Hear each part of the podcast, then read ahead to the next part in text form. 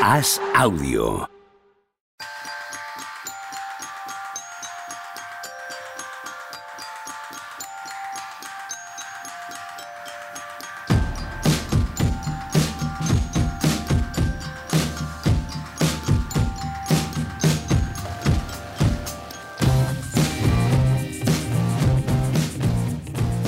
Hola, ¿qué tal? Hoy estamos a jueves 20 de octubre del año 2022, el primer día que tenemos NBA de la de verdad, de la de eh, buffet libre, de la de tener tropecientos partidos a elegir y no ver ninguno, sino ir saltando de uno a otro. ¿Qué pasa, Juan Marrubio? ¿Cómo estás? Buenas tardes. ¿Qué tal, Pepe? ¿Cómo estás? Muy bien. Te he dicho buenas tardes. Enhorabuena, ¿eh? Nosotros es buenos días. Enhorabuena para mí, ¿no? Gracias. Porque no sé si sabes que es la primera vez desde 2019 que los Pistons están por encima del 50% de victorias. Sí que lo sé, sí que lo sé. Es, un dato que tenía en la cabeza. De verdad que sí que lo sé.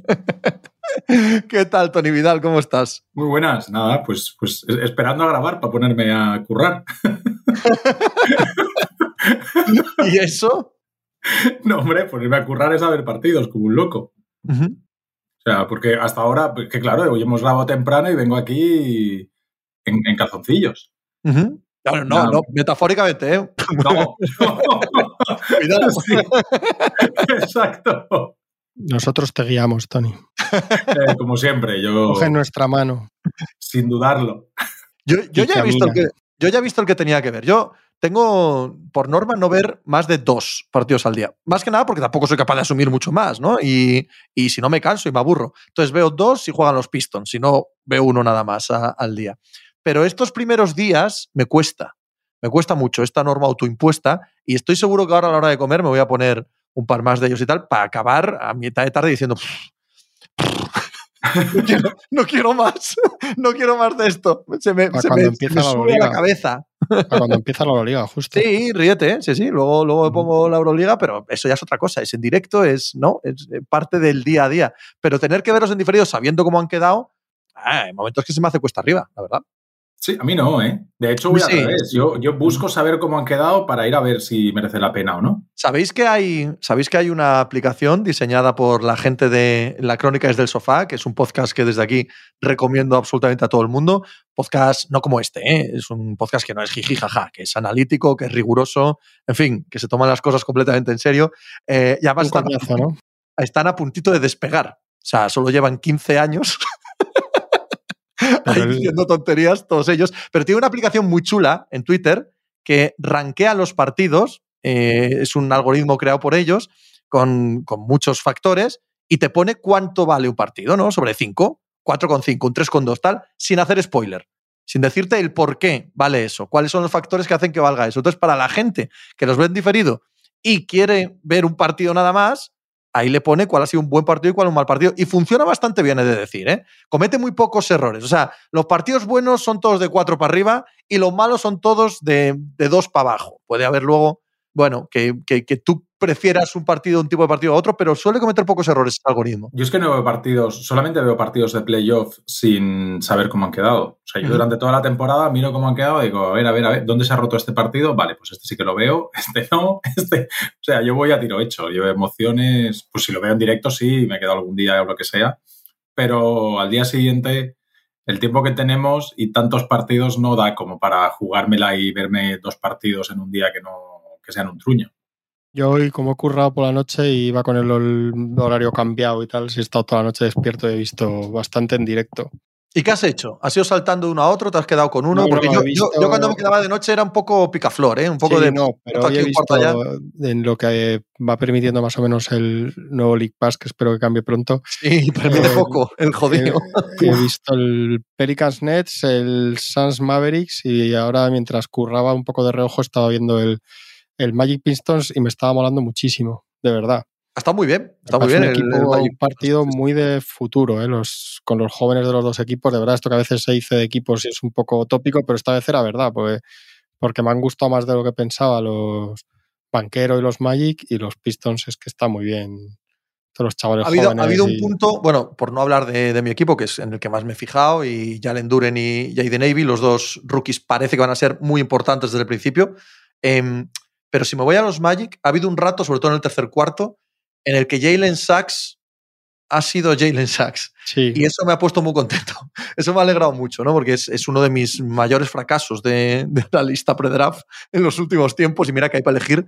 Y este es uno de ellos. Y a mí es un jugador que me encanta y, y me encanta verle jugar bien, la verdad. Hombre, tampoco había que matarlo, aunque era el año pasado fue un año perdido para él, pero vamos a tener un poco de esperanza, ¿no? A mí me han gustado mucho los dos rookies de Detroit porque Duren se ha notado en cuanto ha entrado, está muy bien, y Sí. os has notado el equipo en defensa, etcétera, trabajo ahí, músculo. Y a Ivy le he visto cómodo, le he visto muy bien sin balón, con Cunningham moviéndose, sin hacer cosas raras, muy bien. Y luego Cunningham, como parece que tiene, que lleva 15 años en la NBA, es una gozada. Yo creo que, que a Cunningham se le veía feliz con este equipo, con una válvula de escape como es Bogdanovic y tal. Y luego, y luego muy bien, muy bien banquero. ¿eh? Yo no sé, Sí, sí, al sí, final, todo esto que hablábamos del techo y el suelo, pero igual que Cunningham, la es que el tío parecía que estaba en su partido 350 de NBA y por lo menos en ataque tiene una tranquilidad y una, una gestión de todo, de todos los recursos de ataque que es una gozada verlo. ¿Y no te dio la sensación de que se iba a entender muy bien y muy rápido con Wagner? Claro, pero es que muy, esa, muy rápido. esa pareja, esa pareja muy buena. Es que, ¿eh? es que Wagner es muy bueno. Wagner es un jugador con unas Sí. posibilidades porque a diferencia, esto lo comentábamos en Eurobasket mucho, a diferencia de, ahora es, es muy difícil encontrar aleros de verdad, porque enseguida se tiende a poner a ese tipo de jugadores como cuatros o, o jugadores abiertos y tal, y este es un alero de toda la vida, con cuerpo de cuatro, si se quiere, pero es un alero alero y, y se nota, hace cosas que están un poco pasadas, ¿no? Que son un poco de, de alero de vieja escuela y es, un, y es una gozada, que no sea un falso cuatro o un, o un tío que juegue mucho de espaldas al aro y tal. Sí, Me ha gustado el partido, de verdad, fuera de bromas. Y- por, una, por poner un detalle malo en Detroit, no en el partido, no en la victoria y no en lo que promete, la ascensión de Jaden que, que solo llevamos un partido, ya lo sé, pero que es obvio que lo quiere la franquicia, lo quiere el entrenador, lo quiere Cunningham, eh, acaba, entre comillas, pero acaba con Killian Hayes. O sea, Killian Hayes es un jugador que tiene muy poquito futuro en Detroit y ya veremos en la liga. Es que ha tenido dos años. Sí, sí, total. O sea, Claro, es que ha tenido durante dos años todas las oportunidades del mundo. Totalmente, Todos los tiros que quisiera, todas Claro. las posesiones. O sea, le han dicho. Era "Oye, por, tío, era por certificarlo a nivel Sí, notarial, sí, no sí. porque me parezca mal. ¿eh? Es No, no, no, claro. que hay. Sí, pues que ve- veías una, una serie de cosas como. Es que parecía a veces que no había jugado baloncesto, de penetraciones solo para adentro y dices, pero ¿cómo falla esto? Y Sí, sí, sí. tiros liberados. Y, y- y mira que tuvo el primer año con la opción de decir, oye, vas a ser el base de este equipo y no funciona. El segundo año le dicen, oye, vas a ser lo que esperamos ahora de Ivy. Le dicen, oye, vas a ser de pareja con Cunningham, bla, bla, bla, bla, bla, bla. Tampoco cuaja y ahora se lo van a llevar a, la segunda unidad definitivamente. y a otro, a otro equipo más pronto que tarde y si no espabilan otro, pues a la Euroliga. Claro, es lo que hay. Es lo que hay. Y es Tony, ya se ha tenido, ¿eh? No, sí, no- es que las, ha tenido Claro. y luego que lo que han drafteado, lo que les ha coincidido son jugadores, o sea, los dos últimos gordos son, son guards también, son un, un- un base y, un- y otro- son dos bases en realidad, o un base y un base escolta, entonces, entonces es que le pilla por ahí también, o sea, que no, que esto es así, en los tiempos en la NBA son así. Ahora que de, repente se lesiona uno de los dos, entra a jugar más, empieza a jugar, pero cuesta mucho verlo, porque es verdad que estaba. Hoy, hoy Sadik Bay no ha estado, pero bien, pero no sé si forma parte del, del núcleo del equipo, o sea, se ha, se ha metido ahí. Isaiah Stewart es un tío que se ha ganado el sitio ahí, sin tener a priori mucho techo y tal, pero que Ojo, trabaja. ojo que trabaja ya le mucho. enduren, no le quiten muchos. Claro, este pero año, de ¿eh? momento, de momento ahí está. Pero, pero Hayes y Hayes, Hayes está en, el, en la ribera del río. Supongo que esto es eh, exactamente lo que esperaban, ¿no? Nuestros oyentes, tras un inicio de NBA en el que Boston Celtics eh, ganan a los Sixers, Golden State Warriors ganan a los Lakers, tras la maratón de ayer, con Por lo que lecturas sea, ¿no? Los brutales Warriors contra ganan- Nets los- y los Pelicans, ganan a los Lakers por lo que sea. por lo que sea. El partidazo de los Grizzlies contra los Knicks, lo que decías tú antes, la victoria de los Suns ante los Dallas Mavericks en la repetición o en la revancha de los playoffs del año pasado. Supongo que todo el mundo esperaba que empezáramos por el Piston Magic. ¿No? O sea, era... era Pero coño, está el la elección, Joder, nunca acertamos, correcta, macho. ¿no? ¿Qué pasa? Nunca acertamos. Hemos estado pues con no, tío, nunca acertamos. Va a haber que empezar a, a preguntarse por qué nunca acertamos. Hay que hablar más de partidos de hoy, pero también hay que dejar un rato, hay que calcular para dejar un rato para meterle un par de hostias a Doc Rivers. ¿eh? No, pues empezamos ya antes con él, si queréis. Empezamos ya con él. Porque Es espantoso, ¿eh? El partido. eh, eh, desde el punto de vista del entrenador, es espantoso, porque no de los jugadores individuales. es terrorífico. O sea, no Sí, se sí, puede sí, poner en correcto. peor, en peor situación a, a tus. Yo pensé viéndolo que, y ese también lo vi en directo, que, que yo podría entrenar mejor a ese equipo y no lo pienso nunca, ¿eh? no soy el típico flipado que digo, joder, este si me pongo. No, no. Siempre considero que todos saben muchísimo más que yo y pocas veces en mi vida, y otro día fue una que dije, si me pongo yo, no, lo hago mejor que este señor. Y pasan los años, yo no entiendo, me pasa, me ha pasado viendo a Nas esta noche también, digo, joder, hay entrenadores con los que se tiene poca paciencia y hay otros que ahí siguen y los resultados son los mismos porque ellos son los mismos. Pero con Nice tiene excusa de. Yo, yo a Nice le voy a dar un poco de. unos cuantos partidos para ver, porque. Pues ponte el de hoy, Tony, y Ya, luego ya, ya, el de hoy es increíble, ¿eh? El de hoy es increíble, pero. Es eh, lo mismo, tío. Sí, sí, pero así como el de Filadelfia le achaco casi toda la culpa a Rivers, en el de hoy le achaco la culpa al, al, al estado entero de Nueva York y al barrio de Brooklyn el completo, ¿vale? Ahí no funciona absolutamente nada, de nadie, por ningún lado. Y- Claro, y, los pero- Pelicans los pasan por encima con todo lo contrario, ¿eh? Con una sensatez enorme. y son buenísimos, pero como no funciona nada, es que es rarísimo que después de todo el año pasado sigas Team Nasa. Y es que, es que Pero, no tiene que ningún sí, sentido. pero no te dio la sensación de que el partido de Filadelfia, que está fatal, Sí, sí, que, que hay, es más hay un culpa buen Harden, hay un buen. ¿Sabes? Hay, hay cosas a las que puedes agarrarte que dices, joder, qué mal el entrenador. Aquí en Brooklyn ha fallado eso, la misma concepción de la ciudad. En Brooklyn necesitan ahora un proceso para, para, para saber a qué van a jugar en ataque. Están metiendo jugadas para, para, que, para involucrar a Ben Simmons. Ya no es. Sí que es cierto que hay mucho ISO para Kyrie para Kevin Durant o simplemente un bloqueo directo. Pero, pero estamos viendo jugadas que el año pasado no se veían, que era con Simmons jugando a la mano, poniendo bloqueos para, para generar espacio detrás de él. Más o menos lo que hace Draymond Green. ¿vale? Va- va- eso durante la pretemporada ha estado incorporándolo. Yo todavía no he visto el partido, es el primero que me voy a poner en cuanto Pues, pueda. pues se te va a caer el- la teoría, Sí, sí, sí. porque en cuanto han ido atrás, el, el segundo cuarto ha sido Kevin Durant jugando solo y Pues agarrándolos entonces en la pretemporada no les ha servido para No, nada. no, para nada, para nada. Pero y no- ver a no que era doloroso hoy, ¿eh? Era doloroso ver a Simmons. dolorosísimo. Sí, la Sí, sí, o diferencia. sea, claro, como, como encima en el otro lado estaba, estaba Sion, la diferencia entre en los regresos, digamos, ha sido muy notable. De todo, nada, nada, no hay yo, de verdad que era una sensación. Pero bueno, Pero de todos con- modos, es- les han metido 130 puntos. O sea, es que yo a mí lo que más me llama la atención de aquí es que les han metido 130 no, pero, puntos. pero la diferencia física de actitud, de compromiso, de tener unos ganas de jugar y los otros no. Al final ese equipo están ahí todos porque no quedaba más remedio. ¿eh? Y esto que lo han medio disimulado, como, como sigan así, se va a ver claro que es así. O sea, Kevin Durant no vuelve porque dice un día, me he equivocado, Kevin Durant vuelve porque dice, nadie viene por mí. Eh, todo lo que ha pasado con este, han salido rumores de estos tíos rajando gravemente el entrenador, de todo, o sea, quiero decir, esos tantos ahí juntos y con Ben Simmons. Eh, es que, es, que, es que hay que tener mucha buena voluntad. Y claro, te pones el primer día, que igual es el primer día solo, pero lo primero que ves es todo lo mismo del año pasado, todos los mismos vicios, todos los mismos problemas, la misma desgana, la misma falta de plan en defensa, el plan de ataque, Claston haciendo lo que puede un rato ahí con Sion y Kairi fatal. Eh, lo dicho, en cuanto van por detrás, solamente Kevin Durant jugando solo, literalmente. O sea, es- es totalmente descorazonador. Es verdad que es todo más estructural y más barullo y que, y que el otro partido, como dice Pepe, pues decir directamente, es que Dos Rivers es malísimo. Es más fácil enfocar, ¿no? Un- Una pregunta. eh, yo creo que los el turrón no, pero al puente de diciembre llega, llega Steve Nash. Es pues que si es no que a mí creo se ha que- empezado este año, pues, no sé. Uf, Yo es que creo, yo es que creo, no, no puedo pensar que esto vaya a ser así todas las noches, ¿sabes? claro. O sea, no, no, no puedo pensarlo, porque si es así todas las noches, no llega, no llega al puto de diciembre ni llega a ningún lado, porque hay que hacer un electroshock y hay que traspasar a Kyrie Irving, o sea, hay que hacer cosas gordísimas ya, ¿sabes?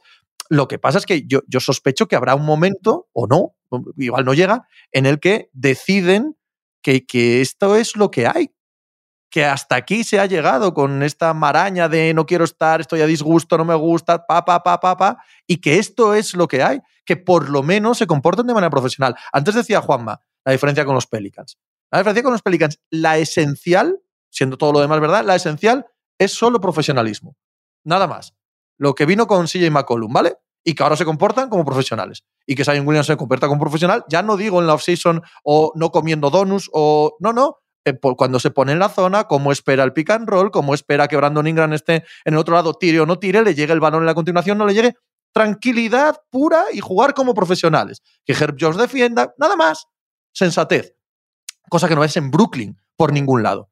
Hombre, si Kevin Durant va a estar cuatro años, si Ben Simmons va a estar dos años, si les han dicho que no echan al entrenador, etcétera, jolín, por malísimo entrenador que sea Steve Nash, jugar un pick and roll, jugar eh, un poco el, eh, el lado débil, defender un poco con leche, lo que dice Juanma.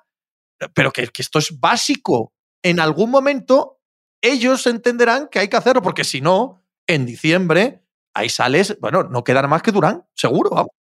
Yo creo que George Tsai está esperando a tener argumentos deportivos para cargarse a Nash y no cargárselo porque lo ha dicho Kevin Durant, Vale, sino te lo compro. poder decir, Sí, sí, claro, sí. poder decir, oye, no, tío, Claro. es que has empezado. Y lo de Kyrie lo 2-8 mismo. Y, esto, Y lo de Kyrie lo mismo es, no me da la gana de hacer lo que te da la- lo que tú quieres, pero a la que le venga una mínima oferta sensata que él entienda que es el momento, debe salir de ahí. Si es que esto se va a repetir noche tras noche.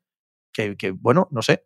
¿Tú Hablaría. no crees que van, a, que van a llevar el proceso? Es decir, primero cargarse al entrenador, intentar un entrenador nuevo y si con el entrenador nuevo claro. tampoco funciona, entonces ya decir, oye, mira, esto. Pero a mí me parece final- tan obvio, me parece tan obvio que no es un problema de entrenador. O sea, me parece tan obvio que es un problema multiorgánico. No, pero- pero ¿sabes? Es- estando- es, como, es, como, es como el enfermo terminal, tío, que, que tiene todos los órganos destrozados y dice, no, si, si le hacemos un trasplante de riñón, pues si le hacemos un trasplante de riñón, Sí, se sí. muere igual, ¿sabes? Sí, sí, yo estoy de acuerdo. ¿eh? Lo que digo es que estando de acuerdo con eso, no me parece incompatible con decir que es muy raro que siga el entrenador del año pasado por lo que vimos. no, no, porque, claro. Porque todo lo demás no quita que tácticamente es un absoluto desastre. Desastre O total. sea, que no De hay acuerdo, nada. o, o- o no le hacen caso, o él pasa de todo, o, o todo junto. Pero la sensación, porque tú, pues, los Pelicans van a ganar a mucha gente y van a sacar las vergüenzas de mucha gente, porque aparte de, aparte de ser muy buen equipos, son muy físicos, están a tope de ánimo, van a jugar todas las noches a tope. O sea, no, no, no pasa nada por perder ese partido y es el primer partido 82. Pero claro, como la sensación es el mismo absoluto desbarajuste de.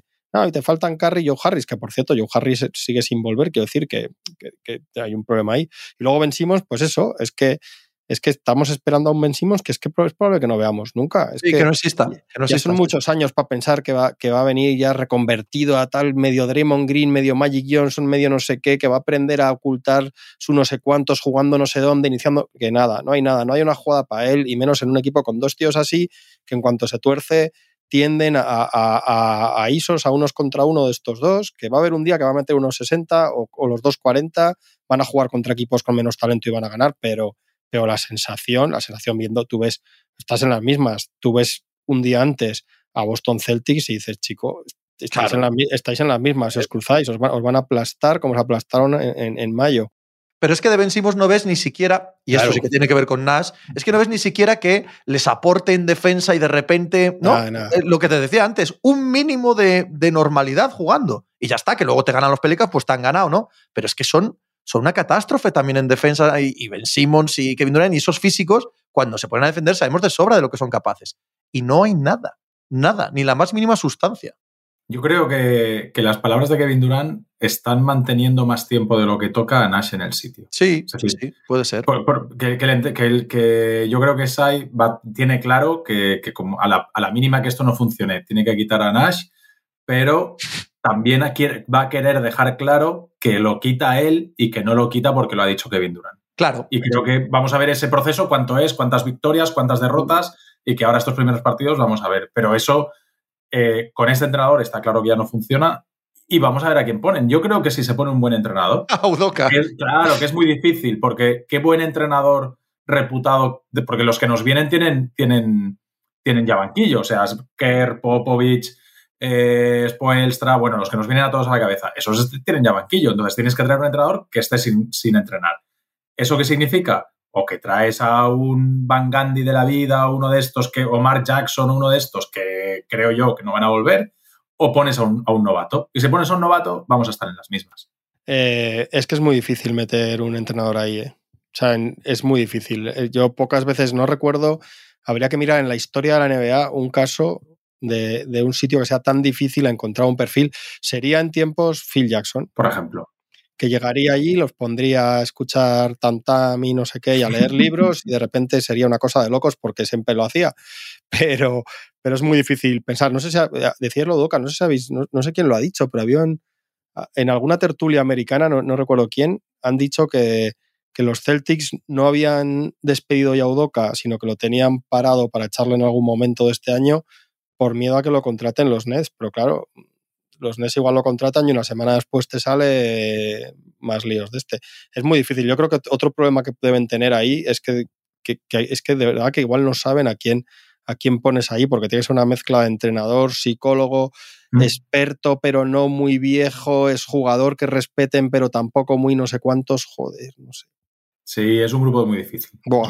A mí no me sale tampoco ningún nombre, ¿eh? Estaba aquí dándole vueltas a la cabeza y, no me sale absolutamente ningún nombre. Ninguno. ni siquiera hay ninguna figura, ninguna figura de college que, fuese totalmente respetada y estuviese ahora a punto de dar el salto. Algún Jay Wright, alguno de estos. De verdad que no, no hay nada. No hay nada. Dice Javier Machicado Pablo Lasso, que conste que el chiste también se me había ocurrido y me había parecido eh, excesivo hasta para mí, pero no para Javier Machicado, ¿vale? Así que, aquí lo dejamos. O Chus Mateo, ¿no? Que enseguida va a estar también libre, según tengo entendido. Yo no he oído nada. Como responsable de la sección de baloncesto del diario As, se me ha cortado, se me ha cortado este último minuto. Y, insisto, eh, si la actitud de ellos no cambia, y es verdad que si pones un entrenador nuevo, es posible que se produjese ese punto de inflexión, pero si la actitud de ellos no cambia, puedes poner ahí a entrenar a quien te dé la gana. ¿eh? esto, No, esto no tiene solución. total. ¿no? Con un contrato de, de, 10 millones otra vez que se va a llevar. Se lo van a cargar en el otro lado. Rivers, esto, es un hecho empírico. Con dos Rivers puedes ganar la NBA, quiero decir. ¿No creéis que, que ya que yo viendo el partido pensé, oh, joder, no sé por qué no hemos dicho en verano que tendrían que haber cambiado de entrenador los, Sixers, viendo el año pasado y tal. lo dijimos en playoff. Sí, no, no, no, lo llevamos diciendo una década. Desde que te conozco, vamos hablando de que Doc Rivers es un mal entrenador. Sí, sí, no, pero digo este año en concreto me dio mucha pereza Filadelfia el partido, mucha pereza, que mal utilizado todo, todo lo que tiene ese equipo. Pero, eh, ¿cómo puede ser? Yo puedo entender que tú llegas a un partido y de repente te, encuentras un planteamiento rival que te coge en fuera de juego. No debería ser, ¿vale? Pero, pero te puede pasar. Pero que tú seas incapaz de en tres horas de partido, 48 minutos, pero el partido duró tres horas, por las faltas, por los tiempos. Yo creo que duró tres horas ya el primer cuarto, pero bueno. Sí, sí, sí, sí, es que fue un partido durísimo. pero que seas incapaz de plantear nada nuevo. O sea, que, que te limites a repetir una y otra vez a Embiid recibiendo en la bombilla o en el codo, que seas incapaz de meterle dos balones al poste, que dejes a todo el mundo claro lo que tienen que hacer en cuando le lanzan el 2 contra 1. Una serie de cosas que. No, no, y que si te estuviera funcionando, Tony, pues adelante. Claro, claro, no, no, que te digo, pero es que, es que te estaban dando pal pelo y tú venga ahí, insistiendo. ¿Tú ves el mapa de calor de Embiid y dónde juega Embiid todo el partido? En los codos y en la bombilla. Y, al final acaba hasta los cojones porque incluso ahí le cuesta recibir y sale a jugar a la línea de tres. Y dices, pues, pues, pues Boston encantado. Oye, si una de las claves que dimos nosotros antes del partido era el dominio de la pintura de Joel Embiid. Y Matsula dijo, dijo, eh, este tío aquí dentro que no entre. Y lo hizo estupendamente y los otros no consiguieron que Embiid fuese un jugador dominante en la pintura. Mucho, muy pendiente además de las faltitas y tal. Es que estaba buscando un dato que, que vi de dribbling, 525 Harden, 411 todo el resto de los Sixers. Yo no es tanto lo que decías tú, Tony, que, yo puedo entender que en un partido que es el primero de la temporada y todo lo que quieras no tengan un plan de juego específico contra los Sixers, contra los Celtics, perdón, más allá de que se conozcan bien, etcétera. Yo lo que no puedo entender es que... los, perdón un momento, Juanma, los Celtics sí que lo tenían, ¿eh? Los Celtics sí, que tenían un plan para este partido en concreto. Pero pues, pues sin llegar a eso, que lo podrían tener efectivamente porque se conocen muy bien, etcétera, pero que como mínimo que tú no pongas a los tuyos en la mejor disposición para hacer las cosas bien, coño. O sea, que ya que no te preocupes en la primera jornada en octubre del rival, vale, o que no tengas un plan específico para que Tatum no te penetre por aquí, no sé no sé cuántos, como deberías hacer en una serie de playoffs, lo puedo entender. Pero que tus jugadores no estén en, la mejor disposición táctica y en el mejor sitio en la pista y la, y la rotación hecha de una manera que saques lo mejor de tu equipo, es que, es que no lo puedo entender. Y lo de la rotación también es un asunto a, analizar. ¿eh? Aparte del aspecto táctico, el cómo utiliza la rotación, cómo la tiene de acortada ya en el primer partido, quiénes juegan, quiénes no, cómo entran en el partido que parece que rompe el ritmo continuamente. eh, es un desastre. Cibul no juega, eh, le han fichado un par de jugadores, pero PJ Tucker va a jugar 40 minutos por noche también. Dices, bueno, para, para, para, para. para Pepe. ¿Dónde vamos? Yo ayer me di cuenta, ayer, no antes de ayer en el partido, ayer me di cuenta que PJ Tucker juegan los Sixers. Ayer estábamos hablando y de repente digo, pero si es que dimos el partido en directo y no lo nombré ni una sola vez. O sea, ¿qué impacto Pues tuvo no es ayer? porque eh? juegue poco, ¿eh? Porque Joder, claro, es que juega Pepe, partido, no. tío. Pepe, que pregunté, le pregunté a la gente del chat, oye, ¿pero cuánto ha jugado? PJ me dijeron 33 minutos. Y dije, pero, pero ¿cómo? puede? Una Pues me salvajada, una ja- salvajada. Y el problema que tenían el año pasado de banquillo corto, que parecía que habían dedicado el verano a, a resolverlo, desde luego no con Doc Rivers. O sea, Doc Rivers te empequeñece los banquillos. Te, te los lleva a la mínima expresión, eso es, eso es. ¿verdad? O sea, le, le- le quita toda la sustancia a la plantilla. Eso es de entrenador cagón. Sí, De entrenador totalmente. cagón. totalmente. Claro. Sí. A ver, a ver también en otros partidos. partido para. A ver, también en para que otros no partidos, echen, o sea, porque no... no- sé si estáis de acuerdo conmigo, que dicho esto, que tenéis toda la razón, y bueno, yo estoy, ya te digo, de acuerdo. Sí, es, Eh, es un día para que Boston- te- se te Boston- vean las vergüenzas. Boston va a exponer a mucha gente. ¿eh? Boston es un Sí, equipo lo que decíamos de los Pelicans. que va a exponer a muchísima gente. Como decíamos de los Pelicans, estos todavía más, que son finalistas, joder, pero y el Garden y tal. Pero eso no quita que esperáramos mucho como presentación de un posible aspirante de los Sixers. Ujú. O sea, es que son cosas, que son cosas compatibles y, evi- y evidentemente van a ganar más de 45 partidos los Sixers y todo lo que quieras, pero la sensación viéndolos, como ha pasado con los Nets, es un partido, pero es de pereza y decir, joder, Es que el problema es que es- hemos visto lo mismo del año pasado. claro, Ese es el problema. Porque Como si, sabes si que eso no son funciona- diferentes, dice, bueno, vamos a ver esto dónde acaba. Pero si llevas un año criticando y, y esto está mal, esto está mal, esto está mal, esto está mal, ahora llegan dos fichajes y dices, bueno, venga, vale, temporada nueva, Harden ha perdido no sé cuántos kilos, tal, tal, y llegas y vuelves a ver exactamente los mismos problemas, pues no es una cuestión de sobrereaccionar al primer partido, estás sobrereaccionando a una temporada completa, más un partido. Harden que acaba de rengar otra vez. Otra vez. Normal, normal. Y Eh, que- eh, Juega y solo con- un partido, lo que, que estaba con- diciendo antes. con su edad y con su edad y un recurso que no es un recurso, joder, una, un- un- una superestrella demoledora como Envid y un recurso camino de poder ser estrella como Maxi, etcétera, no tendría que, que jugar a eso ese equipo, a, a todo el rato, todo el rato el balón, el yo-yo de, de Harden. Y, No, y lo el que decía yo-yo de Harden y para adentro todo el rato. sí, sí. O sea, tendrías que intentar otras cosas para conservar a estos tíos también un poco. Pero claro, mira la edad de Harden, mira la edad de Tucker, mira la tendencia a lesionarse de Embiid. Como empiece Rivers a, a entrenar por el asiento, que, o sea, entrenar para intentar sacar partidos y que el balance no sea muy malo, y empiecen a jugar 37 minutos todos los días estos tíos, apaga y vámonos. Porque va a ser lo de siempre, cuando llegue tal, que te va a coger Toronto alguno de estos, te va a meter un meneo físico, si pasas el siguiente, te ventila. Es lo que les pasó el año pasado. Harden hace un partidazo, se le hace largo el partido, lanza cuatro Sí. tiros en el primer cuarto, cinco tiros en el segundo, cuatro en el tercero y solo un tiro de campo en el último cuarto. Sí. El partido se le vuelve a hacer largo. ¿Cuántas veces de, lo- de- de tu vida podrías decir esta fra- co- cortar esta frase y pegarlo a un partido a James Harden? Uf, pues un montón. Y en los últimos años en todos. Por eso, Claro, por eso. en los últimos años en todos. Sí, sí, sí. Houston y tal. Pero de todas formas, en el primer cuarto, con todo el peso que ha perdido, tal, no sé qué, ya no se va de nadie. O sea, él consigue los puntos porque le hacen un montón de faltas en el triple, porque es un tío inteligente, sabe rascar, hay alguna técnica. Entonces, mete un montón de puntos y todo lo que queramos. Pero él, ese. Nunca ha sido un jugador súper explosivo, pero sí que tenía ese, ese dribbling, ese, eh, bueno, un poco como hace Doncic, ¿no? Tiene la capacidad de, a través del dribbling, dejar a su jugador lo justo al lado ya para cuerpearle, para él meter el cuerpo, que es un tío corpulento, y ya acabar con la izquierda, rascar faltas y la línea de personal. Pero claro, en el instante en el que pierdes un pelín de esa chispa, ya no te da para colocar el cuerpo al lado. Siempre tienes al rival delante. Entonces, ¿cuál es el recurso que le queda? El step back.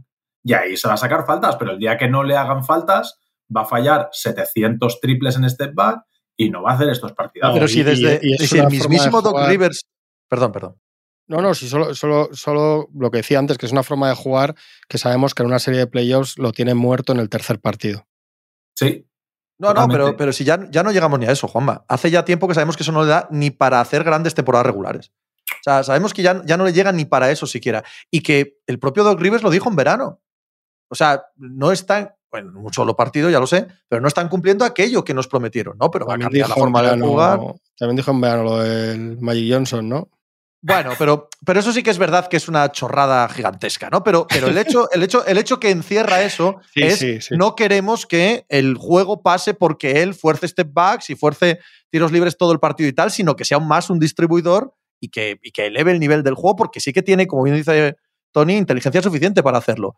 Pues hasta que no hagan eso, James Harden puede jugar muy bien él individualmente, pero que no sea algo que, que, que beneficie al equipo. El caso es que pasa el verano y resulta que empieza el primer partido y haya dicho lo que ha dicho en verano, Dos Rivers se comporta como Dos Rivers. Sí, Y cierto. Nash, por lo que sabemos de Steve Nash, como Steve Nash. Y al final, de verdad, te sorprende porque dices, ¿cómo puede ser lo mismo? Y por otra parte dices, joder, no sé por qué me sorprende. Y más en el caso de Rivers, que le conocemos hace muchos años.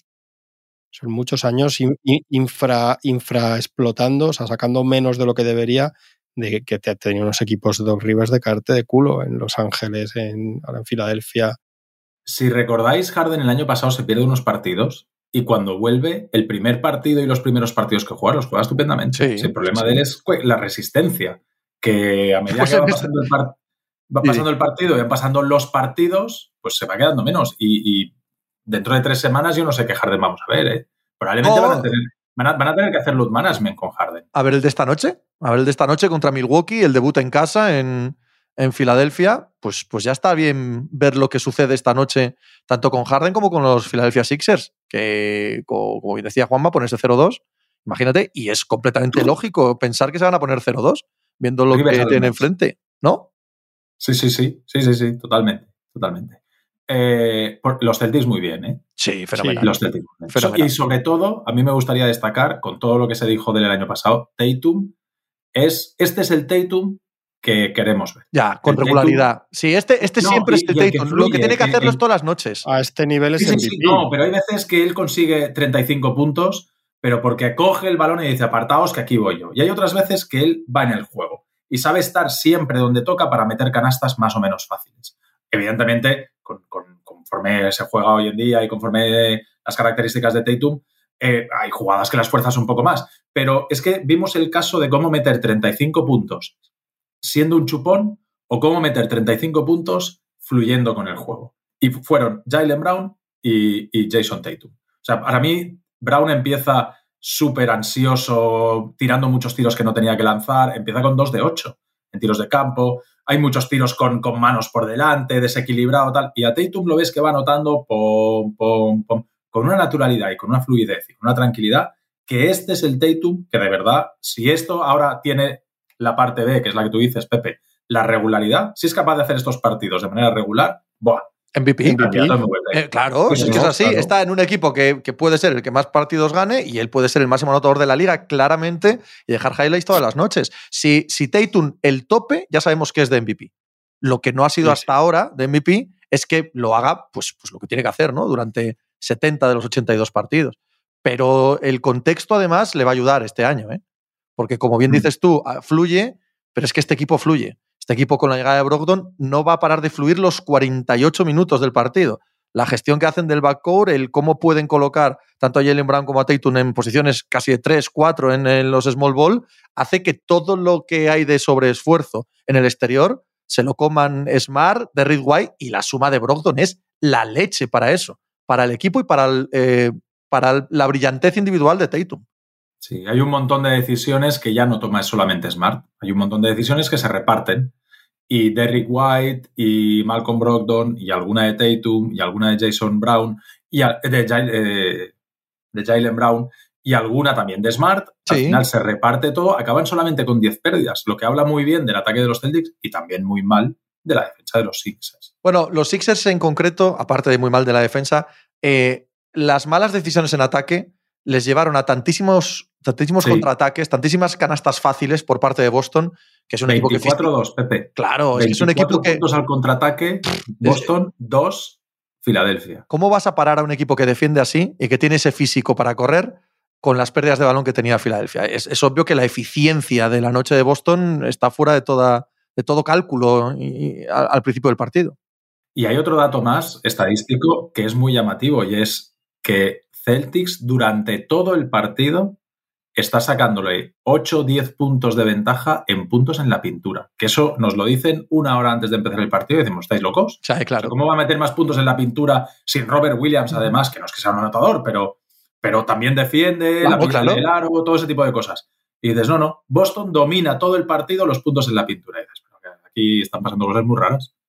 Es que es un mal partido por sensaciones. ¿eh? Ahora mismo no me acuerdo ni de los números, ¿eh? no sabría decir, pero es un muy mal partido de Embiid para lo que sabemos de Embiid. Y yo creo que le pone el equipo en situación de un mal partido, pero es sobre todo un muy mal partido defensivo, lo que decís de Embiid, por lo que le conocemos, ¿no? Porque hemos visto partidos de no 45 puntos, pero que dices, joder, cómo domina este tío, pero está como un, como un pato en un garaje en muchos momentos. Yo Es es, que, que- lo- a, mí los Celtics no me, no, me, no me sorprende demasiado. Yo os dije, cuando todo el jaleo del entrenador, ya os dije que mientras estuvieran los jugadores, Claro. siempre que tengan. A mí me sorprende cuando pasan estas cosas, mucha gente medio los descarta, me dice, joder, yo- están estos jugadores así, no, no, no te afecta tanto, ¿no? Eh, y es verdad que lo de Brogdon es que es exactamente lo que necesitaban. Entonces han tapado una carencia, una vía de agua clarísima de las poquitas que tenían, la han tapado y eso es lo que hacen los grandes equipos en, en los veranos. Sí, hombre, lo que sea de factor diferencial del entrenador o no, en un grupo tan hecho y tan bueno, va a ser luego en pequeños detalles. Pequeños detalles, probablemente a final de temporada en playoff, pequeños ajustes y también en el día a día de si el nuevo entrenador encaja a nivel personal con el grupo, ¿no? Supongo que eso se puede hablar, pero en un grupo tan hecho y tan bueno, cualquier entrenador que tenga mínimos conocimientos baloncestísticos y que casi todos en la NBA los tienen, como ya hemos eh, comprobado, eh, Casi. no, no tiene que notarse. No tiene que notarse en exceso en, en días como el de como el del otro día. Vamos al otro. ¿A cuál? ¿Cuál es el otro? El Suns Mavericks. No, yo Eh. estoy, yo estoy con Juanma. No creo que haya que darle mucha relevancia al Warriors Lakers, porque los Warriors son eh, un equipo cojonudo y ahí sí que hay muchas cosas que analizar, pero no en los Lakers. O sea, tienes razón, Juanma. Es un equipo menor de esta liga, a pesar de que sea la mayor franquicia. Y, y- y es que no, no se puede sacar muchas conclusiones de que se gane bien a los Lakers. Lo decía el otro día y es que es lo que dije. A mí me sorprende que haya quien quiera esperar a ver si este juega aquí, allá, si cómo defienden, si un partido, otro. Me sorprende eso porque hay casos que no son así, hay casos que son para analizar, pero hay casos que son lo que son antes de empezar y ya está. Yo no lo vi porque no les voy a ver, ¿eh? luego estuve leyendo a gente allí porque por profesión tengo que leer, pero por gusto no. Pero todo lo que leí es lo joder, es, es que no sé qué se, qué se podía esperar, es que no hay, no hay nada que sacar de ahí. También me va a sorprender, ya os decía, que vaya gente que se vaya a sorprender cuando pierdan esta noche con los Clippers, pero ¿cómo no van a perder? Cuando pierdan el otro, me sorprende. Hay gente que te decía, es que he visto los 10 primeros partidos, igual pierden 8-9. Pues sí, los 10 segundos yo- siguientes yo no los he visto y seguramente los pierdan también, pero que es que es, que es, que es un equipo que, que es que mira quién está jugando en esa rotación, pero cualquier equipo un poco vivo te, te va menos dos o tres, te van a ganar todos los equipos de la NBA este año. Ahora Hay un problema, Juanma. Eh, más sí que allá- lo, no, sí que más lo hay, allá- sí, sí, sí. No, no, Más no, allá de de que- sí, lo que decía yo, que han hecho un equipo que no han hecho un equipo para ganar partidos. No, No, pero- tampoco para nada. la manera que tienen a día de hoy, ¿eh? no, no estoy hablando a lo largo de su carrera, pero la manera que tienen de jugar a día de hoy Anthony Davis y LeBron James es muy difícil, es muy difícil, porque son- se han acostumbrado, han evolucionado a jugadores de unos contra unos parando el balón. Es decir, hay una circulación, este corre por allí, el otro corta, no sé qué, no sé cuántos, y cuando llevas 10, 12 segundos de posesión y vuelve la pelota a LeBron o Anthony Davis, paran y, se quedan mirando unos segundos y dejan dos, tres segundos para que la defensa se vuelva a recolocar y tienes que empezar otra vez.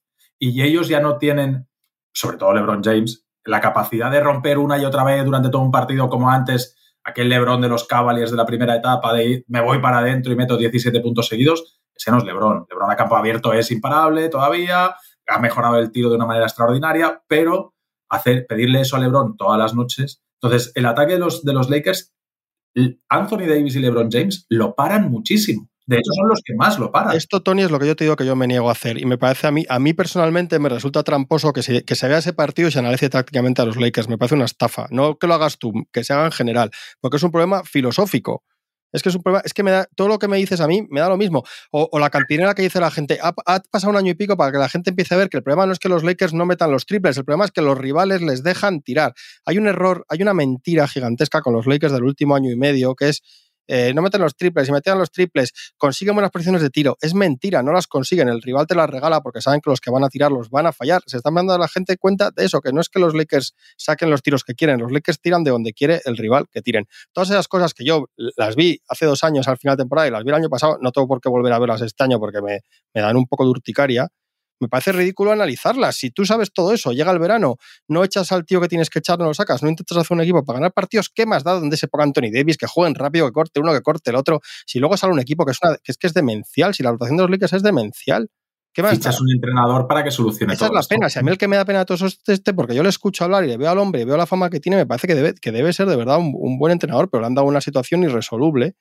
Ahora, van a, van a, si hacen un traspaso, pues lo veré por curiosidad, pero mientras no lo hagan, no lo quiero ver. Es que, es que no me renta. Reeves. No, pero, pero es, que, es que esto no te lo puede arreglar, re- arreglar un chico que no está drafteado. Lo que me resulta curioso es que os riáis de un chico que no está drafteado y que se ganó un sitio en un equipo el año pasado. De lo que os ten- lo- lo- también me resulta, es que hay muchas cosas de los Lakers que me resultan llamativas. La gente dice, pues ayer Westbrook no juega mal, pero si el problema no es que juegue bien o mal, precisamente que, que Westbrook juegue bien y las cosas acaben así y el partido sea así, os tiene que demostrar que el problema no es que juegue bien o mal, el problema es su contrato, su situación, su personalidad y su mezcla con nosotros y que tendría que estar en otro lado. Pero si es que da igual. ¿Qué hubiera cambiado ayer si, si Westbrook hace un partido de mierda o hace uno de 25 en tiros? Lo mismo, lo mismo. Sí, lo, lo sorprendente es que estemos en este punto por una primera ronda de 2029, según nos han vendido Claro. desde, Ya, eso es lo, desde eso Los Ángeles. decía yo que no puede ser. Y eso es No anti, puede ser, eso es es imposible. anti, anti Lakers. Mira, yo les di un pase a lo del año pasado porque entiendo que es una apuesta. Y yo sé que los Lakers juegan a hacer apuestas a grande. Y hacer una apuesta, yo me parece horrible cuando lo hacen, a todo el mundo nos parece horrible, pero era la apuesta por Westbrook, pero, pero- por Westbrook. Pero es una apuesta. Este año es que no han hecho ninguna. Y eso cualquier equipo lo tendría que haber hecho, pero más los Lakers. Lo- quedar separados de brazos cruzados no se puede hacer.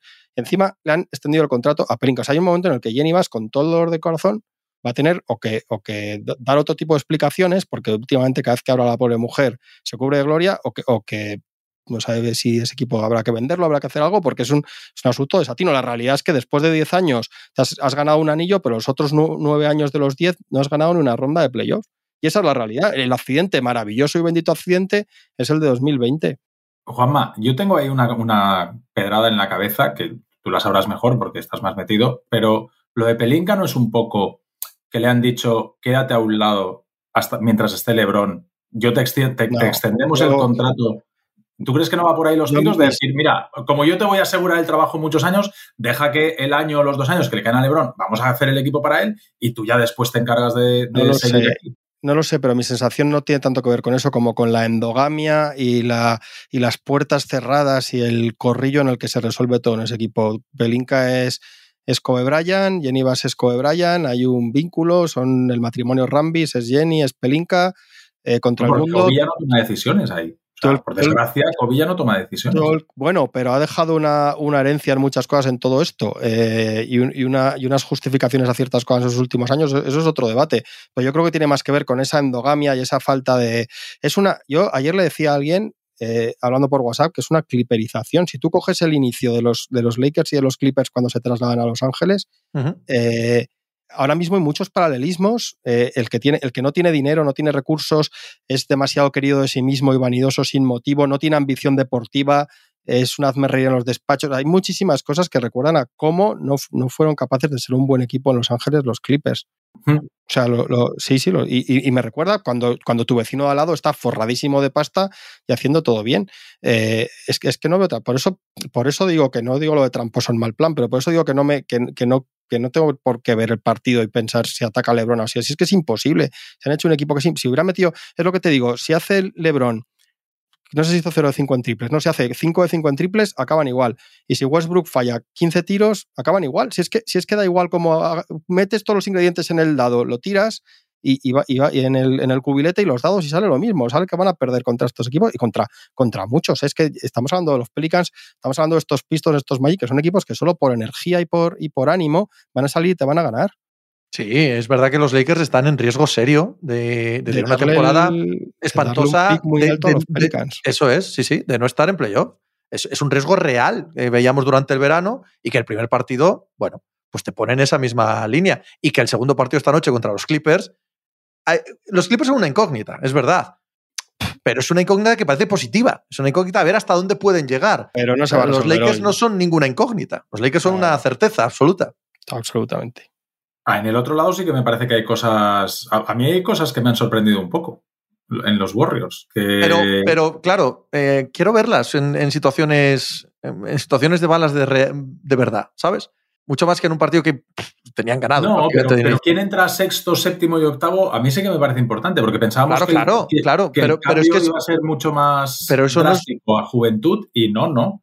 Aquí resulta que ahora sale eh, Michael Green, que sale de Vincenzo y que, bueno, Jordan Poole ya estaba metido como sexto hombre. Pero, yo pensaba que, que Michael Green iba a ser residual y para nada. No, no.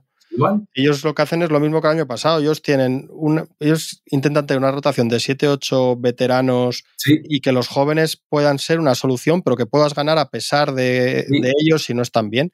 Y como se va más peso yo que de, los jóvenes y no. No, entonces como se van Peyton y Porter, pues intentan tener un par de profesionales. Si luego te sale Wiseman bien, pues ya Michael Green no, no jugará si explota de repente Wiseman, pero si Wiseman al final va mal o le cuesta al hombre o lo que sea, pues tienes a Michael Green para jugar 12, 14 minutos ahí con profesionalidad.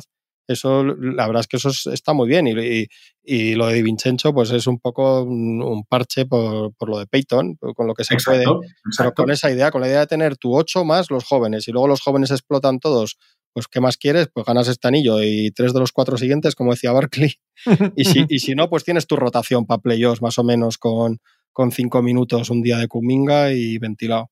A, mí me ha cogido un poco contra pie. ¿eh? Yo pensaba que Green iba a ser iba a tener un rol mucho, mucho, mucho, mucho menor y, que íbamos pues a, ver mí, a mí no me ha sorprendido, ¿eh? A mí no me ha sorprendido mucho. No, y... sí, tiene toda su lógica. Sí, sí, sí. Ahora yo a toro pasado lo entiendo y digo, joder, claro, Tony, ¿cómo no has visto esto antes? Yo es que voy, voy al otro lado, voy al sentido contrario. En, en, días gordos y en días marcados, en los que la victoria está en juego y contra rivales de, del mismo nivel, que quizás veamos un poco menos todavía a Wiseman, Kuminga, Moody. O sea, Que, que eso quiero verlo, quiero ver lo que, lo que va introduciéndolos poco a poco en la rotación en días más importantes, porque me da la sensación de que vamos a verlos menos de lo que, de lo que se podría esperar. O sea, mi sorpresa en todo caso sería la contra, ¿no? De, bueno, a, ver cómo los introduce los, días que cuenta. Eh, hay que agradecerle a Clay Thompson que ha resuelto la segunda gran duda de la NBA. ¿Cuál? ¿Quién es el Barça de la NBA? ¿Qué ha dicho este hombre? Aunque los Warriors eran el tiki-taka de Guardiola. Pues Pepe, ¿no te has enterado tú de eso? no, no, por lo que sea, este tipo de bufonadas no, no llegan a mis oídos. No sé, que, tendré silenciado ni que no en redes sociales que, que, no me llegan este tipo de asuntos. Qué bien, qué maravilla, qué maravilla. Draymond Green es Iniesta, supongo, ¿no? Hombre. Ha hecho un vídeo muy desafortunado, hizo con el anillo, eh, le enseñaba la cámara para que lo enseñara y hace un gesto así acercando el puño y, decía uno, eso es lo que, eso es lo que vio, lo último que vio Pool antes de que todo se, se, fundiera al negro. ¿Cuándo vuelven a jugar estos? Estos tienen que jugar en la noche del viernes, imagino, ¿no? Contra los Nuggets. Contra los Nuggets. O los Nuggets esta noche en Utah. Joder. No, claro, no lo hemos visto nadie. No lo hemos visto nadie. No, pero yo, yo, yo, he leído la prensa de las dos ciudades y porque ese no lo he visto. Y Denver, por lo visto, ha defendido cinco minutos y ha dejado de defender eh, Murray oxidadísimo, Jokic enfadado al final y por lo que he leído, ¿eh? y que no lo he visto. Y, y, los Jazz por lo he visto muy bien. Es que al final es el partido. Es el partido en el que los dos equipos están en, desagrado con el resultado final, ¿no? se van enfadados con, con, lo que ha pasado. a mí no me sorprendería que de los equipos malos estos a lo tonto, porque claro, con un entrenador joven y nuevo y animoso, y al final juntas a Marcanen, a Vanderbilt, con un base como Conley, que mira, Orlando Magic yo lo pensaba, mm, hay momentos que les ha faltado un base veterano ahí que les ordene un poco. Eh, con, estos tíos, Colin Sexton ha metido sus 20 puntitos. Al, sí, final, sí, sí, al final, Danny Ainge va a tener que sentar a cuatro o empezar a trabajar. claro, claro. es, que no, es, que, es que hay demasiado jugador de NBA. O sea, hay demasiado jugador de NBA en este equipo. a mirar la rotación, han metido puntos, 15 puntitos Beasley, que los mete, 20 claro, Sexton. Claro, claro, Eso, Kessler, el, el pivo rookie ha habido jugar más o menos bien. Claro, al final dices, joder, a ver si acaban Jordan Jackson te puede meter tus 15 puntos cada noche. En fin, es que demasiado equipo, demasiado jugador NBA. Y además hay muchos equipos que no tienen ningún jugador NBA. Entonces, eso te saca mucha ventaja. Les, pones a un entrenador veterano y tal de estos y nada, pero encima les pones a un entrenador de estos ilusionado, que sigue preparando los partidos, que les va a hacer jugar así intenso, moderno, tal, no sé qué. Es un peligro eso ahí. un serio peligro. Estaba tenía que estar viendo el partido. Y Denver, pues, hombre, tampoco vamos a juzgarlo. No debió estar bien, más o menos Jokic y Aaron Gordon y, lo demás para nada, porque era el primer partido de Porter y. lo, de, lo de Garland, ¿sabéis si es para mucho? Han dicho que no, ¿no? Han dicho que, que No, ¿verdad? negativo, que, que ha salido negativo la- las Vale, pruebas y que verían. Yo el otro Ha que he sido, el, visto, primer- ha sido el primer cuarto lo de Garland, ¿no? Sí, Sí, sí. Bueno, no, en el segundo. Segundo. pues vamos, en la primera parte. Eh, de los que no he visto y por lo que he leído, mm, también mucha pereza Miami Heat, que ha perdido otra vez con Adebayo y Kyle, y Kyle Lowry mal. Qué miedo da eso, ¿eh? Sí, sí. Kyle, es que- Kyle Lowry no no- mal. Kyle Lowry, he mirado el box score y, o sea, 35 minutos, dos puntos. Sí. Ha tenido que ser, Es que ha tenido un- que ser para verlo, eso, ¿sabes? Es un problema. Y Adebayo debió estar muy mal y, y es que... Yo, es de los que me voy a poner. Eh, esta tarde voy a ver el Brooklyn Pelicans, voy a ver eh, este también. Y hay otro de los buenos. Ah, quería Sas ver el de los- Mavericks. Sas Mavericks tiene, hay que verlo, tío, la remontada de Damon Lee en el- la parte final del Ha partido. pasado, Tony, lo que te dije que por lo menos de primera les va a pasar. Estaba metiendo puntos a Chorro Wood y lo han sentado. Supongo que para defender y, y han palmado. Ya te dije Bien. yo que eso tal. Y luego, le- les, mira, les ha fastidiado este y Hardaway que cuando hace la cuarta falta Dinwiddie entra y, y- y falla los tiros que a veces mete a veces falla este hombre, ya sabemos. Una vez mete y tres falla y, y, y ahí han remontado los Suns y han acabado muy cansados otra vez el último cuarto, muy sin ideas. Bueno, a mí me ha, me ha sorprendido más que, bueno, eso puede ser un accidente. Yo creo que esto de Wood, que yo lo decía, pero, pero supongo que aprenderán él y Kit, también a ver él, ¿eh? porque él hoy ha dicho lo que hay que decir, que no pasa nada, que se ganará la confianza del equipo, bla, bla, bla, bla, pero, pero como pase cuatro veces, igual le salta la tuerca de la cabeza. Ah, Jason. Kidd, Jason Kidd no puede ser cabezón con este tema. Si Claro. Christian Wood está jugando bien y anotando y es tal, hoy tienes que empezar a probarle. Está bien que salga desde el banquillo, pero en los instantes Claro. finales tiene que estar Hoy- jugando. sí, hoy estaba Tiene aguantándoles ahí en el, en el, literalmente en el partido en el momento que lo quita. Me ha sorprendido más la reacción de los Suns porque ha habido partido y medio que estábamos, pues como lo que decíamos de los Nets, estábamos diciendo, pues menudo coñazo, menudo todo lo mismo, y por lo menos con su toque accidental, porque Lee acaba jugando porque, porque se ha lesionado Cameron Johnson, por eso, por eso entra, entra alguien en el último cuarto y ha, ha dejado sentado a Chris Paul, ha dejado a, Cam- a Cameron Payne y con Booker y las, los tiros milagrosos de, de, de- de Lee y un poco de Eaton que había empezado peor y tal, han, han remontado. Ha sido rarísimo porque Chris Paul, el- un poquito Kyle Lowriano también, ¿eh? Buah, sí, Un poquito Kyle Lowriano y, y a ver cómo es la temporada de Chris Paul. Ojo. sí.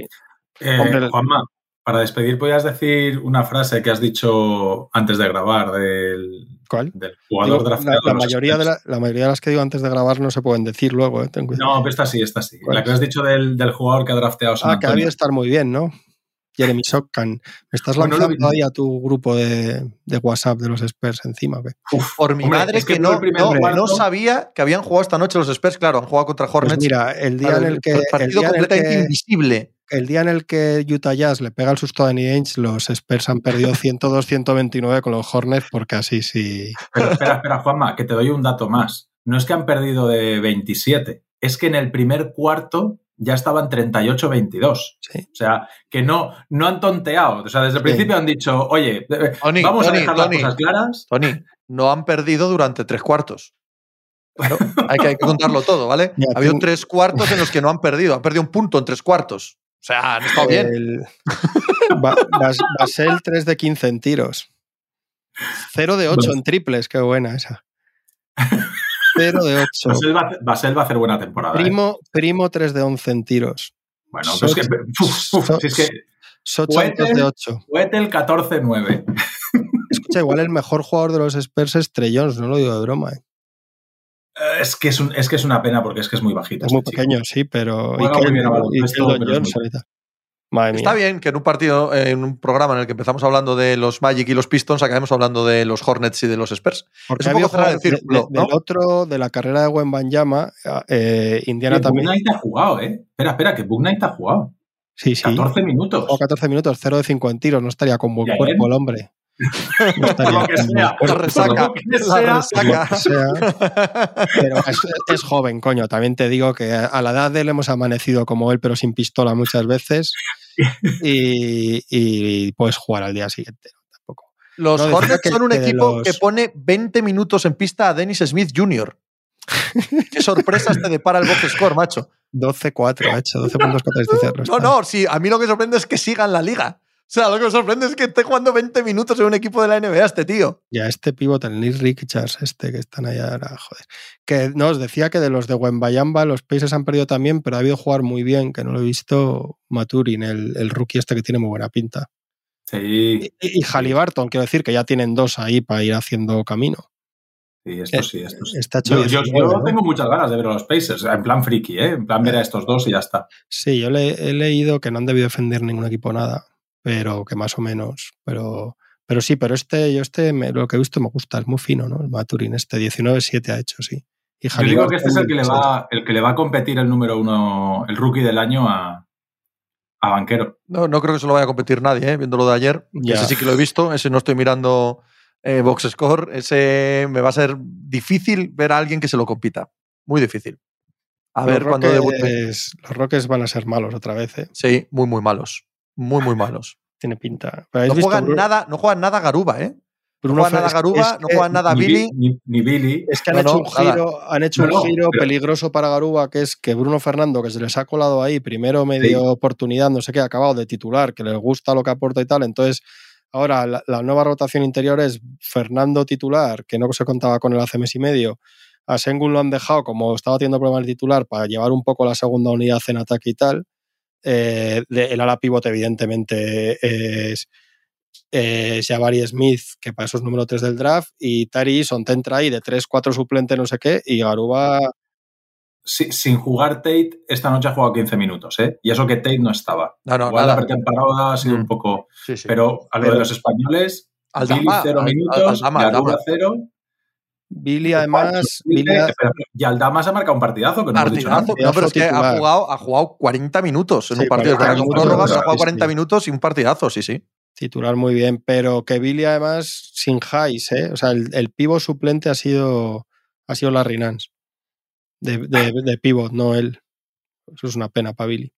Sí. Sí, a ver cómo va evolucionando, porque además mm, los Pelicans tiene pinta que van a ser uno de los equipos que empiece fuerte el año y que vaya a ganar muchos partidos y que Sí, se que que estabilice la rotación es y lo que está ya, funcionando. Sí, sí, sí, sí. claro. La sensación de que va a haber poco que Y ya tienes dos, si es Nance falso pivot, digamos, pero pivot, y lo que juegue Sion, lo que jueguen con Sion de 5, ya son tres ahí de 5 de cinco, digamos, que es lo que puede jugar Billy, claro. Querido, eh, queridos, eh, lo dejamos aquí, ¿os parece? El silencio se hace en la sala, vamos a suponer que sí. Con pena, con pena, porque me pasaría el día hablando con vosotros. Eh, mañana podemos hablar, aunque no sea en el podcast, del Clippers Lakers, si te apetece. Pues la verdad es que no. Vale, eh, pues nos vemos. Un abrazo, Juanma. Hasta luego. Hablamos de los Spurs si quieres mañana tú y yo, ¿vale? Aunque no jueguen esta noche, Tony. Todo, te hablamos todo de lo que tú quieras. Joder, esas- vaya ganas también. sí, gran ilusión. El único que tiene un equipo digno soy yo, tío. ¿eh? Fascinante. Yo tengo ilusión en el draft. Joder. Que está a la vuelta de la esquina. Sí, sí. Vete preparándolo. a la venga, un abrazo. Hasta luego. Chao.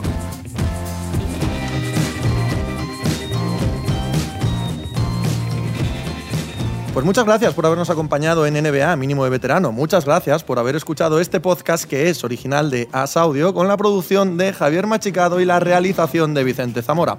Síguenos en redes sociales arroba asaudio para no perderte nada y recuerda que puedes escucharnos en la sección de podcast de as.com, en la aplicación del diario As o en tu plataforma de audio preferida. Un saludo de Pepe Rodríguez con la compañía de Tony Vidal y Juan Marrubio desde la redacción del diario As.